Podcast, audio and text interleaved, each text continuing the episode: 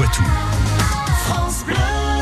Dans les histoires du Poitou, avec vous, euh, Patrick Citeau, nous allons aujourd'hui à Alonne, dans la Vienne, la commune qui dispose notamment d'un patrimoine religieux important. Vous pouvez en effet y visiter de nombreux monuments. Il y a notamment l'église Notre-Dame. Son clocher fait trois étages. À son sommet se trouvent trois cloches. Les deux plus anciennes datent de 1577 et 1672. Une troisième a été ajoutée en 1949. Il se raconte qu'à la Révolution, un homme aurait frappé la cloche de 1577 pour la détruire. Le malheureux aurait mieux fait de s'abstenir. Alors qu'il donne son premier coup, la cloche, sans doute dans un mouvement de balancier, le renverse et le jette au sol. Il s'en sort indemne, mais probablement sonné, si je puis dire. Il en restera là. Les cloches d'Alonne purent ainsi continuer à rythmer la vie au cœur du bourg pour parvenir jusqu'à notre époque.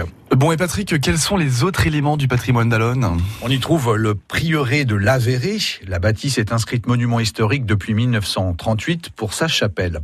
À proximité du prieuré, le jardin regroupant 600 espèces de plantes labellisées jardin remarquable vaut vraiment le détour.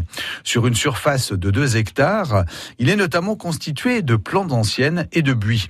Des rosiers de toutes sortes y sont également plantés. Un arboretum compte également de nombreux arbres rares et des ruisseaux sillonnent le jardin. On en trouve d'ailleurs un peu partout sur la commune. L'origine du nom Alonne viendrait ainsi d'Alona, déesse de la source, à l'époque gallo-romaine. Le patrimoine naturel de la commune est d'ailleurs assez exceptionnel. Et qu'est-ce que l'on va pouvoir y découvrir? Ce tufeuse de Port-l'Avéré forment ainsi des espaces préservés.